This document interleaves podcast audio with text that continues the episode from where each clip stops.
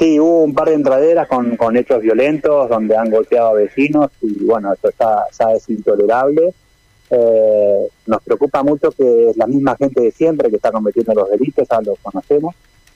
Y digamos, es preocupante que un fiscal o un juez libere a alguien que está cometiendo un delito y puedo entender que a lo mejor no hay espacio para tenerlo detenido, pero nos los vuelven a mandar a dos cuadras de, la casa donde cometió el delito, no es el tiempo del barrio, entonces a lo están mandando de vuelta a gente que entró a tu casa, que te golpeó, que te violentó, te están mandando a dos cuadras de tu casa de vuelta, es una es decir, que es gente del barrio que ustedes reconocen, que saben que en algunos casos se los detiene o se los aprende por lo menos y se los libera inmediatamente.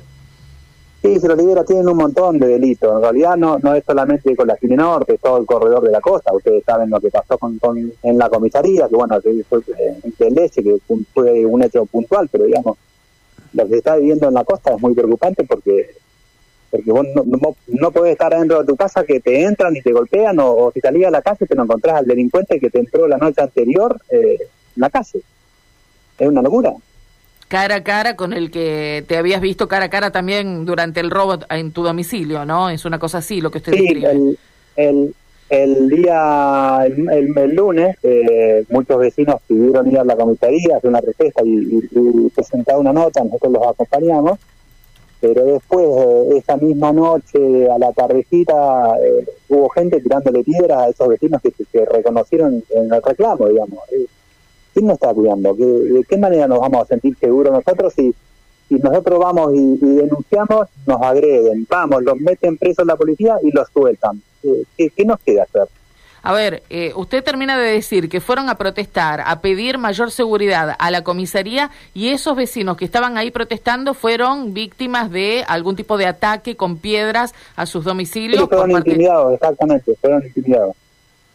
Fueron intimidados con piedras en, sus, obviamente en sus hogares, los reconocen como son vecinos nuestros los que cometen estos delitos, digamos, están Conviven en el mismo lugar y compran en los mismos lugares, claro. Esos mismos fueron a, a apedrear las casas de los vecinos.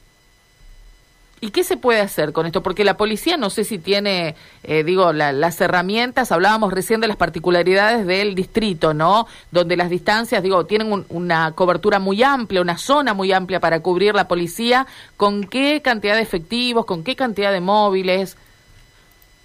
Eh, mirá, hace un par de semanas atrás la, eh, la subcomisaría pasó a, a, comisaría, lo que, lo que es importante, llegó un móvil más en teoría debería llegar otro móvil más y el año que viene, esa, que nos, falta mucho, debería entrar más personal, pero también hay que usar más tecnología. Nosotros estamos pidiendo cámaras monitoreadas, que, creemos que es parte fundamental de la seguridad. Eh, hace un mes y medio atrás, a las cinco y media de la mañana, salió un personaje con un televisor dentro de una casa con un bajo el brazo.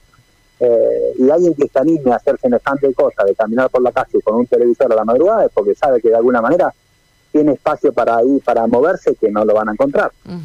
Pero no digo que la policía no, no, no esté patrullando, pero la zona es muy grande. Entonces, si, vos detectás con una cámara a alguien que está eh, dando vuelta con un televisor bajo el brazo a la madrugada, lo vas a agarrar y el, y el delincuente sabe que lo pueden estar filmando y no va a cometer delitos por Pero necesitamos ponerle tecnología a la seguridad, no, no solamente eh, nombrar comisaría, digamos, eso tiene que, ir de un montón de herramientas, pero tenemos que pensar en tecnología por un lado, por el tema de, de, la policía, por el otro lado la justicia tiene que empezar a actuar de otra manera. Y de alguna otra manera tengo entendido que no faltan fiscales, no fiscales, es un, problema que hay que atacar de, muchos ángulos.